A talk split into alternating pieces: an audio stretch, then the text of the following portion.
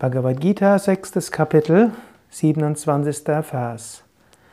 Höchste Wonne erfährt wahrlich der Yogi, dessen Geist sehr friedvoll ist und dessen Leidenschaft gestillt wurde, der eins mit Brahman geworden ist und der jenseits ist von allen Fehlern. 28.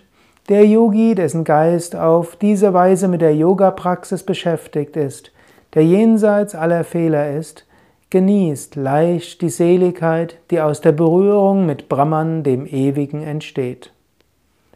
Berührung mit Brahman, dem Ewigen. Deine wahre Natur ist Atman, deine wahre Natur ist Brahman, das Absolute. Und das Absolute ist Sein, Wissen und Glückseligkeit, Satchit Ananda.